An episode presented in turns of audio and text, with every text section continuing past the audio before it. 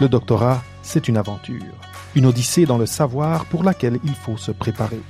Si tu veux des astuces, des nouvelles et un peu d'humour à propos du doctorat et de la préparation à la carrière, c'est ce que moi, Sarah Perrier, Et moi, David Mendes, t'apportons toutes les deux semaines sur PhD Dojo. actualité, conseils, Histoire de thèse, question de l'auditoire, tu trouveras au dojo tout ce qui fera de toi une ceinture noire. Au doctorat, et au-delà. Bienvenue, au, au dojo. dojo. bienvenue à ce nouvel, euh, ce nouvel, ce nouveau live, ce nouveau direct de PhD Dojo. Et c'est un spécial Halloween. Spécial Halloween. Et, et, euh, aujourd'hui, ah mais, mais c'est quoi? Qu'est-ce qui se passe ici? C'est comme une sonnerie différente. Qu'est-ce qu'est-ce qui. Oula, oula là, qu'est-ce qui s'en vient? Ok, attendez, il faut que j'aille voir. euh, on dirait qu'il y a quelqu'un de pas très content qui arrive. Ah, c'est Sarah. Salut Salut Sarah et euh, joyeux Halloween. Comme toujours, on, on parle doctorat. Et euh, pour l'Halloween, quoi de mieux que de parler des peurs auxquelles on peut faire face quand on pense à aller en doctorat, quand on est au doctorat, à la fin du doctorat. En tout cas, euh, c'est c'est ça le concept aujourd'hui. Sarah, toi, tu euh, tu viens de commencer ton doctorat et euh, tu as décidé de, te lancer au doctorat après avoir travaillé euh, et donc suivi un autre chemin. Est-ce que est-ce que il y a eu des peurs qui ont été associées à ce choix de hey, je vais revenir aux études Alors, en vrai, je suis plutôt une vaillante dans la vie. J'ai pas trop trop de peur, euh, mais par contre, je, en fait, elles sont pas constantes. J'ai vraiment l'impression qu'il y a des peurs euh, qui peuvent être, tu vois, sur un instant T. Forcément, quand j'ai été présenter mon projet de thèse euh, pour être financé, forcément, il y a la boule au ventre, l'appréhension de dire Mhm. peut-être ça va pas suivre et tout. Mais par contre, j'ai pas forcément de grosses peurs. Je me dis vraiment, enfin, j'essaye de me dire en tout cas le maximum que bah, je vais faire du mieux que je peux, je vais me donner les moyens d'arriver là où j'ai envie d'arriver. Et en plus, euh, entre-temps, j'ai quand même découvert euh, cette grande communauté des doctorants et des docteurs qui est rassurante dans tout Mhm. ce, ce voyage. Euh, alors après, j'ai des peurs, hein, comme tout le monde, mais mais c'est vrai que c'est pas un truc qui me freine de trop. J'ai toujours, je me dis toujours, ok, là là j'ai peur de ci, j'ai peur de ça. Ok, soit j'en parle avec quelqu'un, soit j'arrive à me dire, ok, euh, je me mets entre guillemets un coup de pied aux fesses, comme on dit Mhm. et d'aller plus loin que la peur. Après ça, je sais que c'est aussi une question de personnalité et qu'il y a plein de gens que ça bloque fort et, Ouais. et des fois c'est dommage parce que ça leur permet pas de révéler tout leur potentiel et donc euh, c'est aussi pour ça que je trouve que l'épisode du jour est vraiment intéressant euh, de discuter de ça et de voir euh, peut-être comment comment on peut faire pour pour dépasser ça. Quoi. Oui, moi, moi, euh, en pensant à mon trajet euh, au doctorat, plusieurs moments où des peurs ou des anxiétés, en tout cas, il y a il y a des grades à tout ça, euh, sont arrivés.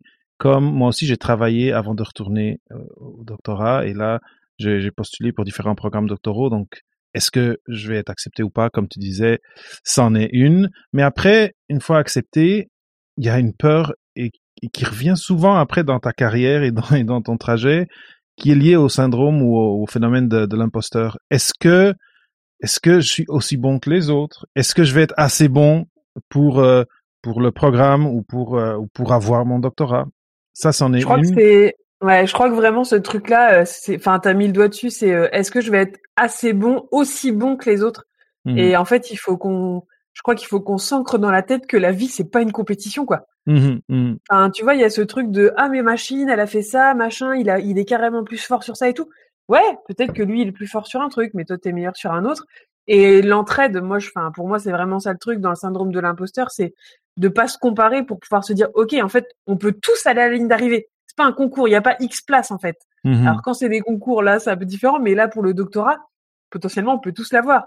Donc, il Oui. n'y a pas un nombre. Donc, euh, peut-être que ça, c'est aussi un truc où il faut euh, réussir à essayer de pas se comparer. Mais c'est dur, hein, on le fait tous, on est des humains, forcément.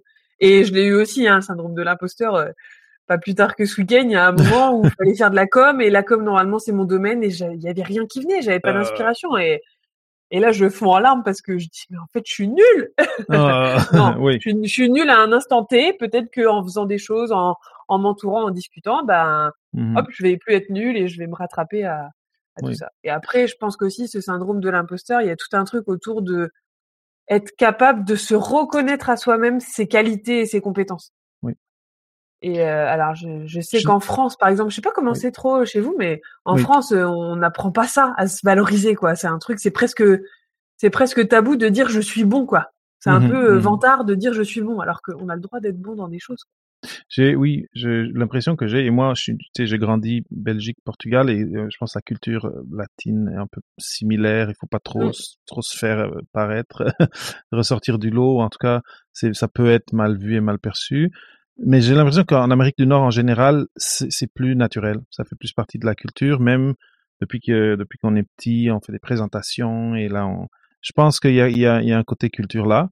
Mais là, où là où, euh, où moi je, je, voulais aussi aller avec le, cette question du phénomène de l'imposteur, c'est tout ça se passe dans votre tête et c'est souvent à cause de la culture d'où on vient aussi.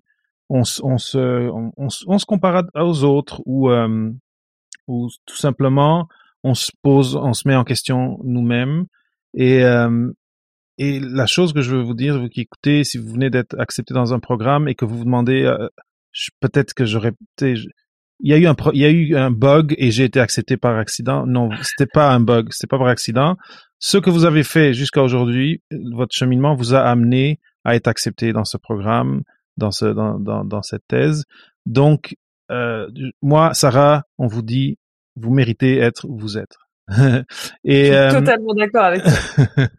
c'est vrai, c'est important de se dire euh, les, les choses positives, quoi. Ouais. Je suis là parce que j'ai réussi mon master. Je suis là parce que il y a quelqu'un qui a cru en moi, un directeur de thèse. Je suis là parce que. Ouais. Et ça, c'est important aussi, je pense. Oui, et les gens qui, les gens qui, qui euh, sélectionnent des candidats et qui et, et, les directeurs qui prennent des candidats, ils ont quand même, ils sont quand même des doctorats eux-mêmes et ils, ils ont, il n'y a pas d'erreur là, il n'y a pas de, ah, ah quelqu'un, quelqu'un a pris le mauvais papier et m'a, et m'a décidé que c'était moi qui était, qui était choisi. Mais euh, donc, il y a cette histoire du, du, du de l'imposteur qui, je pense, est très prévalente. Beaucoup de monde ou presque mm. tout le monde, même des gens et peut-être même surtout les, les gens très euh, performants, le ressentent beaucoup. Et, euh, et puis en plus, il y a, y a un truc de le montrer ou de pas le montrer quoi. Il y a des gens on a l'impression qu'ils sont hyper sur d'eux et tout. En mmh fait au fond d'eux peut-être qu'ils l'ont mais c'est parce qu'ils l'expriment peut-être moins quoi. C'est ça. Donc il faut pas être admiratif de dire ah c'est un super héros, il a jamais peur de rien. Bah si en fait il est comme tout le monde. Ouais, c'est que ce serait comme évaluer la, la, vie de quelqu'un juste par son Instagram. Mmh. Exactement. Mais, euh, mais donc euh, si vous êtes au doctorat, vous méritez d'être au doctorat.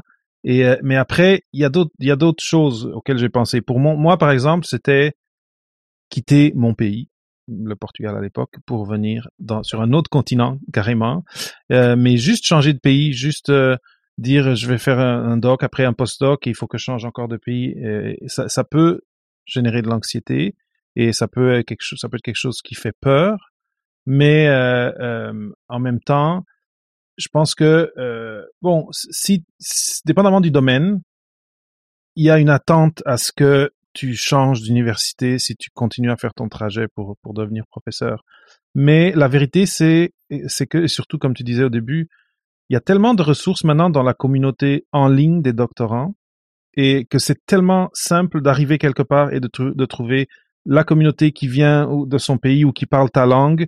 Et, euh, et là, l'importance, pour moi, c'est, c'est cet, cet aspect de communauté de pas penser que tu vas être parachuté dans un dans, dans, un désert et que tu vas être tout seul, mais que mais même de commencer tout de suite à faire les démarches pour trouver une personne contact ou un groupe mm. contact et que à l'accueil, boum, tu seras tu seras pris en charge quasiment. Tu on va on va te dire où sont les restaurants euh, les restaurants de, de, de ton de, qui font la bouffe de ton pays, où est-ce qu'il y a des cafés où, où, les gens parlent ta langue, etc., etc. Même des, ici à Montréal, des épiceries. Je trouvais des choses du Portugal que je ne m'attendais jamais, parce qu'il y a des épiceries pour dans des quartiers euh, typiquement portugais.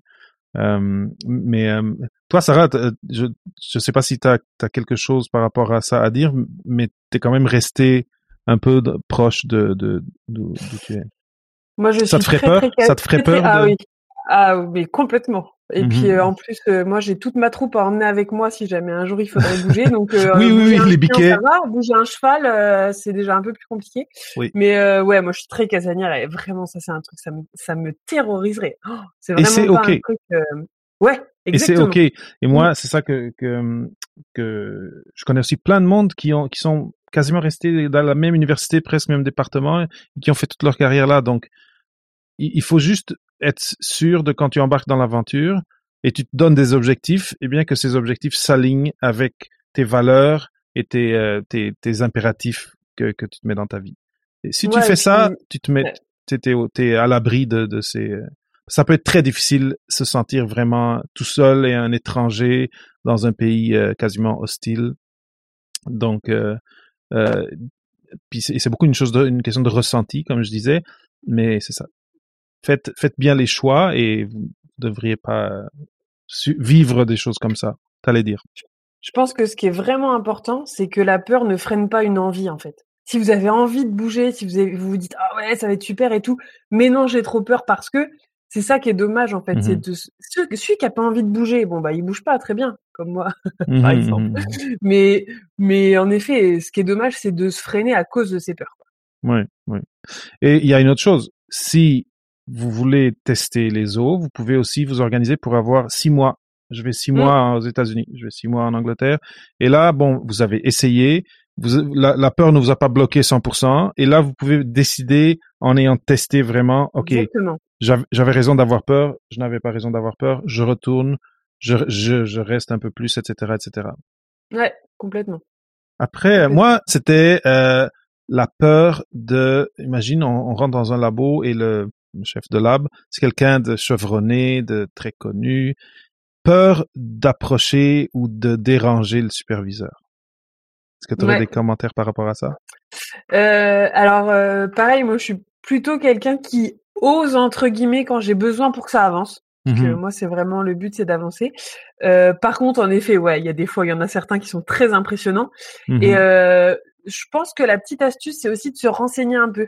Parce que ces gens-là sont assez connus, ils travaillent avec beaucoup de monde, donc il y a moyen aussi de se renseigner pour savoir c'est quoi la meilleure approche. Ouais. Est-ce qu'il vaut mieux envoyer un mail avant pour caler un rendez-vous? Est-ce que Ouais. si on l'aborde comme ça, euh, je dis n'importe quoi, à un colloque ou quoi, est-ce que ça lui plaît ou pas? Enfin, il y a peut-être aussi moyen de se mettre dans les bonnes conditions entre guillemets Mhm. pour soit y aller de manière sereine et, euh, et aussi avoir préparé un peu son discours parce que bonjour, je suis machin et puis euh, euh, en fait je ne sais pas ce que je dois dire.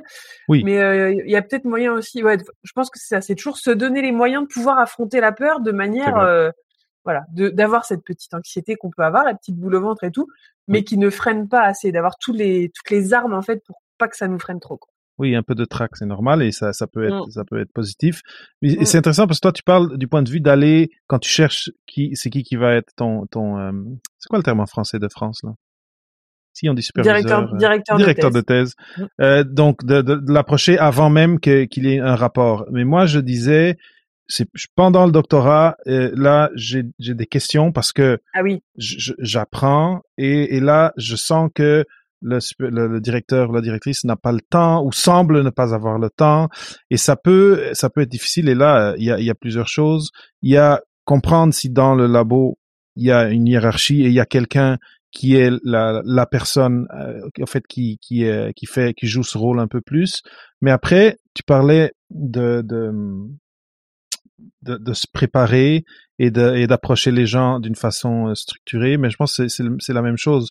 Si si devant toi tu as une personne qui est qui euh, travaille beaucoup qui est très occupée euh, qui euh, qui a qui a peu de temps c'est de t'assurer de que le moment où tu l'approches tu tu vas garantir que le temps qu'elle va passer avec toi va être optimalement utilisé Ouais. donc être préparé avoir les bonnes questions et euh, et euh, et, euh, et savoir déjà euh, un, un petit peu tous les points que tu veux que tu veux parler et là déjà dans ton courriel dans ton email d'a- d'approche en disant j'aimerais parler de, de ça ça ça ça ça donc si tu te structures bien Ouais. avant d'approcher la personne euh, c'est c'est positif et souvent c'est ça, ça va faire que la personne va dire ah ok ben ça elle est capable de savoir combien de temps ça va prendre plus ou moins d'en parler puis elle dit ok ça je l'intègre dans mon calendrier et on va le faire parce que une erreur ça peut qui peut arriver et encore que la culture compte beaucoup là-dedans. Il y a des pays où euh, ou des cultures où- le rapport à l'autorité est c'est un point très sensible et, et où euh, il y a comme le- la, démarque, la démarcation entre les hiérarchies est très très ma est très fort. Et après, il y a des pays où les gens s'appellent tu, tout tes, tes directeurs, tes, si ça, ils s'appellent tu. Et, et si tu viens d'une culture où l'approche à l'autorité est plus difficile et plus sensible, tu peux tomber dans un, un, un, cycle où de, ça fait deux, trois semaines que tu veux parler à ton directeur ou ta directrice et tu l'as pas fait et là tu es en train de perdre du temps précieux d'avance dans ton projet. Donc, euh, c'est ça, deux choses. Trouver la personne, la personne qui peut-être filtre les, les choses et qui peut, peut peut-être même répondre à certaines des questions qui mmh. n'est pas la personne, le directeur ou la directrice.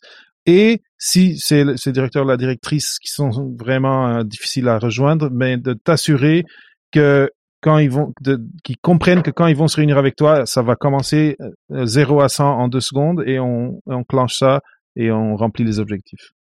Et cela dit, euh, connaître les meilleurs moyens de communiquer avec la personne, c'est aussi intéressant que, par exemple, ma directrice de thèse, quand j'ai un truc où ça traîne un peu, je lui envoie un petit tweet et généralement ça marche assez bien. Ah, c'est intéressant, tu vois. Donc euh, quand j'ai un mail, je me dis oh là là, j'ai vraiment envie qu'elle me réponde pour me débloquer machin. Hop, je lui envoie un petit message privé sur Twitter. Je sais qu'elle est très active sur Twitter, donc ça me permet de. Et ça c'est la grosse astuce. C'est génial. Ben oui, oui, et ça d'ailleurs, c'est c'est la même chose pour euh, tu sais si si vous êtes dans le milieu déjà, si vous avez votre doctorat et vous êtes en entreprise, etc. Ce mmh. conseil de connaître comment les différentes personnes clés aiment être approchées ou c'est quoi le meilleur euh, mode de contact, c'est très très important. On voit que tu es dans les communications. Aurais-tu un, autre, euh, une autre peur à apporter? Avant qu'on parle d'un, d'une petite, euh, d'un petit outil qui peut vous aider à gérer ça? Je pense que je vais en avoir plein. Mais pour l'instant, je touche du bois. Pour l'instant, ça va. Très bien. Ben, on en euh, reparlera euh, au cours des semaines. moi, j'ai mentionné toutes celles à laquelle j'avais pensé. En même temps, on veut pas allonger beaucoup, beaucoup le, podcast. Euh, Sarah, euh, partage avec nous alors, pour toi, c'est quoi l'outil que tu que tu utilises et qui t'aide quand t'as comme ça des choses qui te trottent dans la tête et qui peut-être génèrent un peu d'anxiété. Comment tu fais toi? Ouais, moi j'utilise la technique du journaling. Donc euh, journaling, euh, je sais pas comment ça se traduit en français, mais en gros, euh, peut-être que mesdames plutôt, peut-être messieurs aussi, vous avez quand vous étiez jeune un journal intime. Bah c'est un peu le même principe, mais pas pour ados, on va dire. L'idée en fait, c'est d'écrire des choses. Alors c'est pas forcément bien écrit ou quoi. Il y en a même qui font ça en audio mmh pour essayer de poser sur le papier ben ce qu'on a ressenti, les éléments positifs de la journée qui peuvent plus tard peut-être nous booster, les éléments négatifs pour rien que le fait de les exprimer en papier, ça permet entre guillemets d'en parler avec soi-même et de, de mieux voilà d'extérioriser des choses déjà. On extériorise, c'est posé sur le papier, donc c'est plus à l'intérieur. Et ensuite, ça permet aussi de de relire, de mieux communiquer avec soi et aussi peut-être d'exprimer les choses aux autres plus facilement. Parce que des fois, les, les émotions, c'est pas facile à exprimer quand même. Donc, euh, ça permet aussi d'exprimer plus facilement des émotions pour être mieux entouré, avoir des meilleurs conseils et généralement, c'est bête, mais une fois que c'est sorti et que euh, votre meilleur pote vous dit euh, non mais t'es grave, euh, ça va bien se passer, c'est super. rien que rien que ça, des fois, ça peut permettre aussi de bah de prendre confiance en soi et d'essayer d'aller un peu plus loin, d'avancer plus vite et de, de freiner en fait ses peurs, de se dire ok, elles sont sur le papier, elles sont plus en moi et maintenant je suis débarrassée. Quoi. Alors, je le dis, ça a l'air facile quand je le dis. évidemment, c'est très compliqué d'écrire ses peurs et tout. Mais voilà, moi, c'est le petit tip du jour, c'est le journaling. Oui, et, je trouve ça, je trouve ça marche très bien. Et surtout que souvent, c'est des processus mentaux un peu irrationnels. On perd un peu le, le contrôle de d'où notre mental se focalise. Et là, les choses qui font peur pour des raisons euh, quasiment euh, évolutives, eh bien, là, le, cerveau veut plus, veut plus arrêter d'y penser. Eh bien, tu mets ça sur papier, déjà, ça le sort du, du cerveau au lieu de que ça, ça continue juste à tourner là-dedans. Mmh. Et après, tu, tu y mets des mots, tu peux développer. Euh, tu peux faire des liens en écrivant des choses. Tu peux trouver des liens, des pourquoi. Et moi, quand je trouve un pourquoi, je suis beaucoup plus capable de, de, de, de baisser le volume. Ouais, j'allais dire aussi comprendre le phénomène, quoi. Comprendre ce qui nous arrive, d'essayer de comprendre les causes, les conséquences, tout ça, ça peut aussi permettre. Euh, enfin, c'est bête, mais les peurs irrationnelles qu'on a, je te dis n'importe quoi, quand on a peur d'un animal, par exemple. Plus on comprend l'animal, plus on le connaît, moins on va avoir peur et plus, on, plus ce sera facile d'aller au devant. C'est sûr. La deuxième chose que j'allais euh, ajouter au journaling et, et, et, et c'est comme un, c'est comme quelque chose qui, si tu fais ton journaling, ça va, ça va, ça va marcher ensemble. C'est l'importance d'avoir des gens en dehors de ton labo avec qui et qui sont ben, si possible, qui, sont des doctorants aussi. J'imagine que t'as, imaginons que tu as un groupe d'écriture, de, de, rédaction. C'est des mm. gens qui sont pas exactement dans ton labo, mais que eux, ils, ils passent par des choses similaires. Et là, quand tu as, fait ton journal et tu as mis tes, tes, peurs et tes émotions et tes choses sur papier, là, tu vas vraiment avoir le vocabulaire pour parler avec ces autres gens et les gens qui sont pas attachés à tes résultats, qui ont aucune attache à tes résultats, à ta recherche et qui, qui sont juste là pour toi, ou si tu as un mentor, euh, eh ben ces gens-là, ils vont pouvoir rebondir sur ce que tu as mis sur papier et t'aider et, vous allez vous entraider. Après, point important, et je, fais toujours, c'est toujours important, si ton anxiété est rendue à un niveau où ça affecte ta santé, où tu, tu dors plus, là, vraiment, je pense qu'il faut pas hésiter à voir c'est quoi les services en santé mentale qui sont offerts autour de toi, dans ton programme à ton université, ou auxquels tu as accès d'une autre façon, et ne pas hésiter parce que c'est si ton mental si tu, ton mental flanche et, et a besoin d'être traité et tu ne le fais pas, mais éventuellement ça peut mener à, à, à, à ce que ça s'aggrave et, euh, et, et, ça peut être ça peut être très délétère pour toi, pour ta thèse aussi, mais moi je pense plus à toi, la personne qui écoute. Tout à fait. Donc, alors, euh, si vous êtes en France, euh, il y a des nouvelles choses qui sont sorties. Alors, je suis pas hyper bien renseignée, mais sur le remboursement de certaines séances. Ok, bah ça c'est euh, très bonnes nouvelles. donc ça, ça peut être ça peut être utilisé puisqu'il y a aussi le frein des fois euh, financier pour ce genre de problème. Donc, euh, donc faut pas hésiter à aller voir son médecin généraliste qui va conseiller des choses. Quoi. Oui, c'est pour ça que je dis si si c'est s'il y a quelque chose d'offert euh, à vous comme étudiant en, doctorat à mmh. l'université, mais c'est de profiter de tout ce que vous pouvez parce que sinon c'est vrai que ça peut ça peut coûter cher. Après, euh, regarde, on va on va chercher ça, ces programmes-là. Si si c'est vraiment des nouvelles qui viennent de sortir, on, on mettra des liens dans dans le dans les notes d'épisode. Et voilà, c'était le dojo d'aujourd'hui. J'espère que vous avez pas eu trop peur. et j'espère que euh, j'espère lire vos commentaires parce que euh, les peurs, moi j'en ai eu. Et tu sais, cette, histoire d'être loin de son pays, loin de mm. son système de soutien, c'est quelque chose que j'ai vécu. Et euh, mais pas juste moi, j'ai vu du monde autour de moi qui c'est stressant. Tu sais, un, doctorat, une thèse, ça, ça mm. amène du stress. Puis je crois que plus on, plus on les partage, les peurs, plus elles se divisent. Donc euh, allons-y, partageons-les ensemble euh, oui. au max. Oui, et parce que juste le fait de, de lire que une autre personne que je connais pas du tout a la même peur ou la même anxiété ou que moi, ben on dirait que ça diminue l'importance que je donne à, à, ce que je ressens et ça me permet d'être plus en, en, en contrôle et d'avancer. Tout à fait. Très bien. Eh bien, juste, juste parce qu'on est Halloween, je vais, je vais remettre la sorcière. Merci à tous, à ceux qui étaient ici pour le direct et, euh, et à vous qui écoutez le podcast. Merci pour encore un épisode de PhD Dojo et à dans deux semaines en français. À dans deux semaines.